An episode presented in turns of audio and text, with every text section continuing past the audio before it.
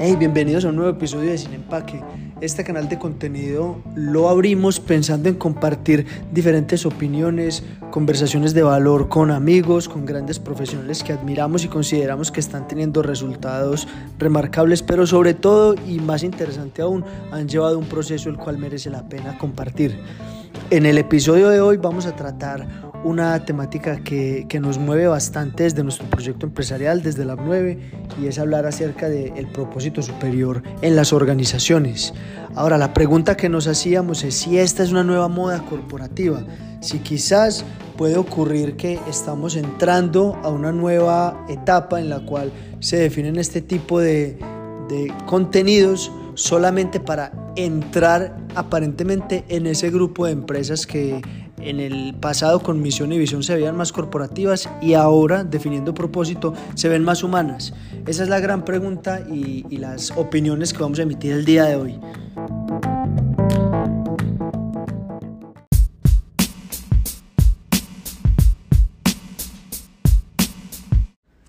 Entonces, para iniciar esta conversación, importante hablar acerca del marco de referencia. Hablamos entonces de lo que hemos llamado la plataforma estratégica durante varias décadas ya.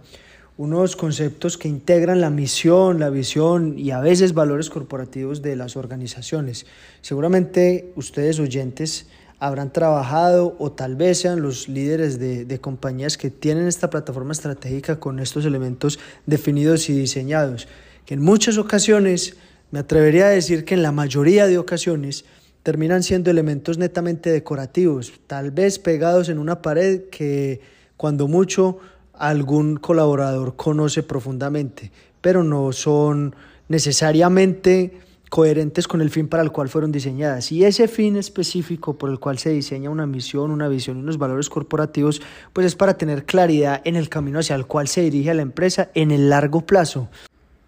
Ocurre entonces una incoherencia debido a que se define, mas no se utiliza o se emplea como filtro estratégico al momento de la toma de decisiones. Entonces ocurre reiteradamente que esto se le delega al practicante o cuando mucho se define al momento de, de, la formalización de la sociedad, si es que es una sociedad, o al momento de construir de pronto la página web, porque es que tiene que tener la página web este inciso de la misión, la visión, esta, este pedacito en el submenú donde dice nosotros. Y, y allí termina el asunto, allí termina la historia, allí termina esa, esa plataforma estratégica que tal vez sea una plataforma, pero de estratégico muy poco, porque no, como digo, no se toman decisiones basados en lo que allí se ha definido. Entonces, eso en, en primera instancia, y podríamos añadir también que el concepto se ha difundido tanto que prácticamente se vuelve requisito al momento de emprender o al momento de llevar con seriedad los negocios incluso en diferentes pensum académicos de escuelas de negocios, maestrías, incluso este es uno de los puntos importantes a trabajar en los proyectos de grado o en algunas asignaturas particulares. Ahora, el difundir un concepto como estos hace que se tergiverse la información y quizás es muy claro que es a partir de, de esa difusión rápida, ligera y tal vez sin mayor fundamento, es donde hemos encontrado ese gran bache por el cual ese requisito, entre comillas, pues pierde mucha validez. Eso pasó hace varias décadas, pasamos entonces a conversar acerca de la nueva onda del propósito superior, del propósito empresarial, de las compañías centradas en el usuario, de productos que son amigables con el medio ambiente y de toda esta nueva movida, entre comillas nueva, porque pues ya también llevamos un par de décadas allí, en la cual más que parecer corporativos o más que pertenecer a ese grupo de organizaciones y de líderes empresariales, que mm, esgrimen misiones y visiones cuando montan un negocio, pues buscamos parecer un poco más cool o más cercanos a, a, la gente, a la audiencia, a los diferentes interesados del proyecto, tanto clientes como proveedores, como mm, comunidad cercana, de pronto aliados, incluso competidores. Y, y desde hace ya varios años el tema de propósito superior, que además es una temática particular que nos encanta tratar desde nuestro proyecto, pues hemos visto cómo estamos entrando en esa misma tendencia, tal vez no moda, pero sí tendencia, de mm, definir un elemento estratégico que cumple o debería cumplir un rol fundamental al momento de tomar decisiones críticas y de puntos de inflexión y, y, lo vemos tornarse como parte del paisaje o un elemento decorativo que sirve tal vez no para pegar en las paredes, pero sí de pronto para redes sociales o para también poner en la página web de nuestros proyectos. ¿Por qué ocurre esto? Sencillamente por la, la, misma tendencia o el mismo patrón anterior, la difusión de esta información ligera, rápida y sin fundamento puede generar, o de hecho está generando, está generando esa, ese malentendido de, de, para qué nos sirve ese propósito superior o para qué nos sirve definir cuál es ese, ese ADN de nuestro proyecto que realmente debería ser nuestra punta de lanza, nuestro elemento central al momento de tomar cualquier tipo de decisiones, de ampliar el negocio, de buscar un modelo de escalabilidad o tal vez también de, de darle fin o cierre a un proyecto corporativo. Pero mucho ojo, no quiero decir con eso que debamos tomar un rumbo completamente opuesto y que ya definir un propósito superior no sirve o que tener una plataforma estratégica integrada por misión, visión y valores no sirve. No, no se trata de eso. A lo que quiero invitarlas e invitarlos es a que tengamos una fundamentación sólida al momento de meternos en el cuento de definir estos elementos. Para ello hay un libro que les puedo recomendar muchísimo, que es el, el libro base de esta nueva movida que se llama Capitalismo Consciente, es de John McKay y Raxi Sodia, es un libro muy muy recomendado, te lo puedes leer fácilmente en una semana y te da unos pilares y unas bases muy interesantes para empezar a ahondar en esta corriente que es realmente fundamentada, sólida y en el libro van a encontrar una data muy clave e importante para que sepan por qué esas empresas que actúan de manera mucho más consciente con su entorno, pues en el largo plazo tienden a crecer más de 10 veces que las otras compañías que, que, actúan de manera distinta. También pienso que en la actualidad es algo que necesitamos. Tenemos que entender que como líderes de organizaciones debemos comprender que las organizaciones como tal son el agente de cambio que tiene la mayor facultad para cambiar todo esto. No es otro agente de cambio diferente, son los empresarios, son los emprendedores, somos nosotros, organizaciones, quienes tenemos esa facultad de poder cambiar el entorno, para bien o para mal. La pregunta que, que central que deberíamos traer a nuestros equipos de trabajo es cómo nos imaginamos el mundo nosotros, qué visión del mundo tenemos, cómo nos imaginamos que podría ser un mundo donde vale mucho la pena vivir y, cómo desde nuestras facultades organizacionales y empresariales estamos actuando en pro de eso que estamos viendo o conversando en, en esa junta que tenemos. Entonces, hay tres tips que quisiéramos que quisiera dejarles aquí en este episodio para que se tomen bien en serio especialmente el tema del propósito superior o el propósito empresarial. El primero es que sepan que el propósito es un asunto estratégico, no de comunicaciones o de mercadeo. Claro, es útil para ambas áreas, para comunicaciones y mercadeo es completamente útil, incluso para el área comercial también es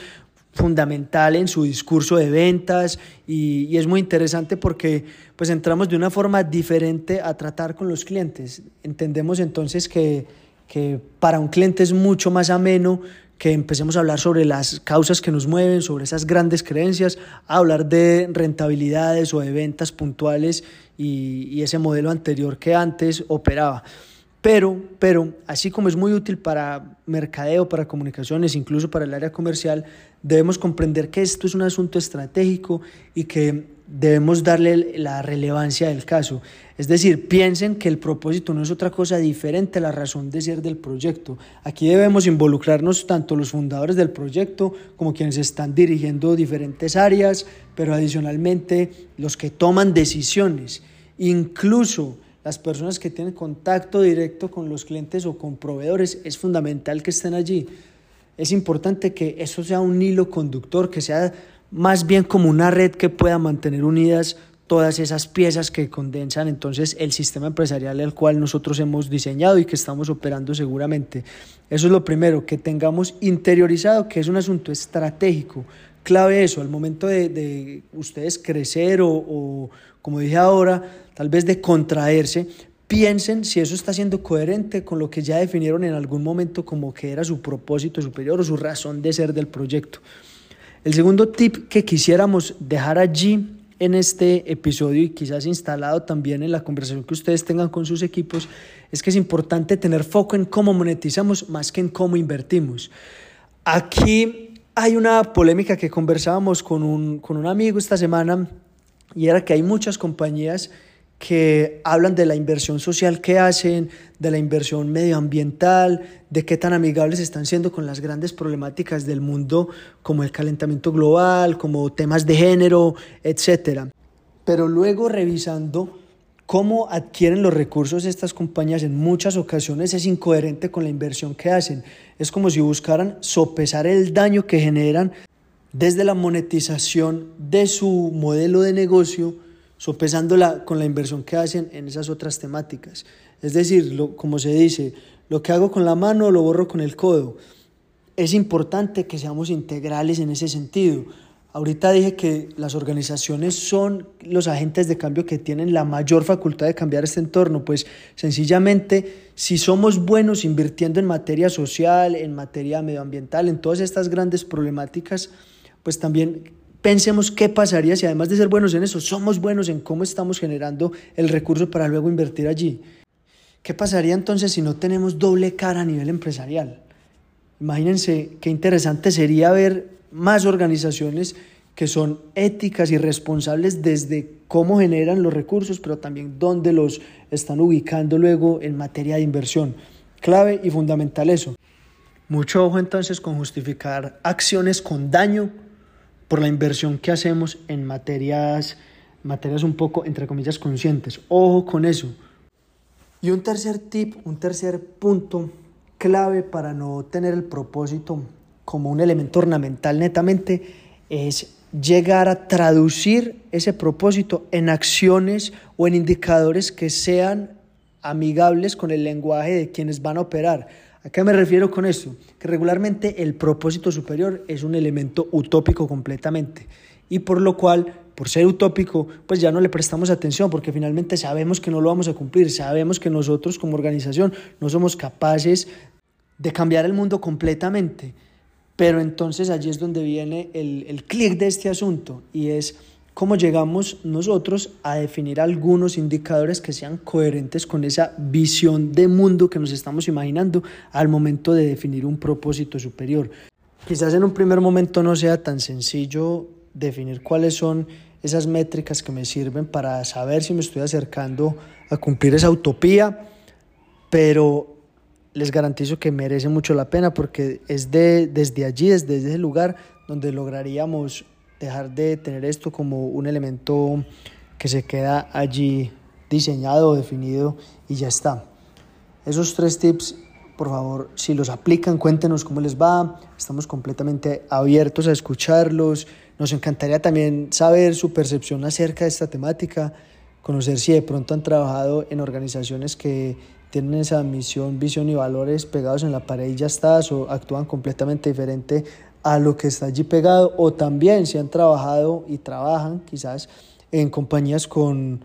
con propósito superior pero que luego en el ejercicio en, en el entorno real no funciona y también es incoherente sería interesante que podamos escuchar o, o leer esos comentarios y de alguna manera ayudar también. Yo creo que para eso está también este proyecto, para eso también abrimos este canal de contenido, sobre todo para retroalimentación. Emitimos una opinión y escuchamos y leemos si, si es interesante para ustedes o, o que de otra perspectiva se puede añadir y bueno, completamente abiertos a eso.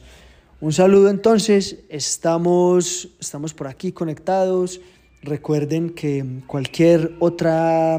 duda o si quedaron de pronto picadas y picados con alguna de estas temáticas, pueden dirigirse a www.lab9.com o podrían buscarnos en Instagram también como arroba lab9.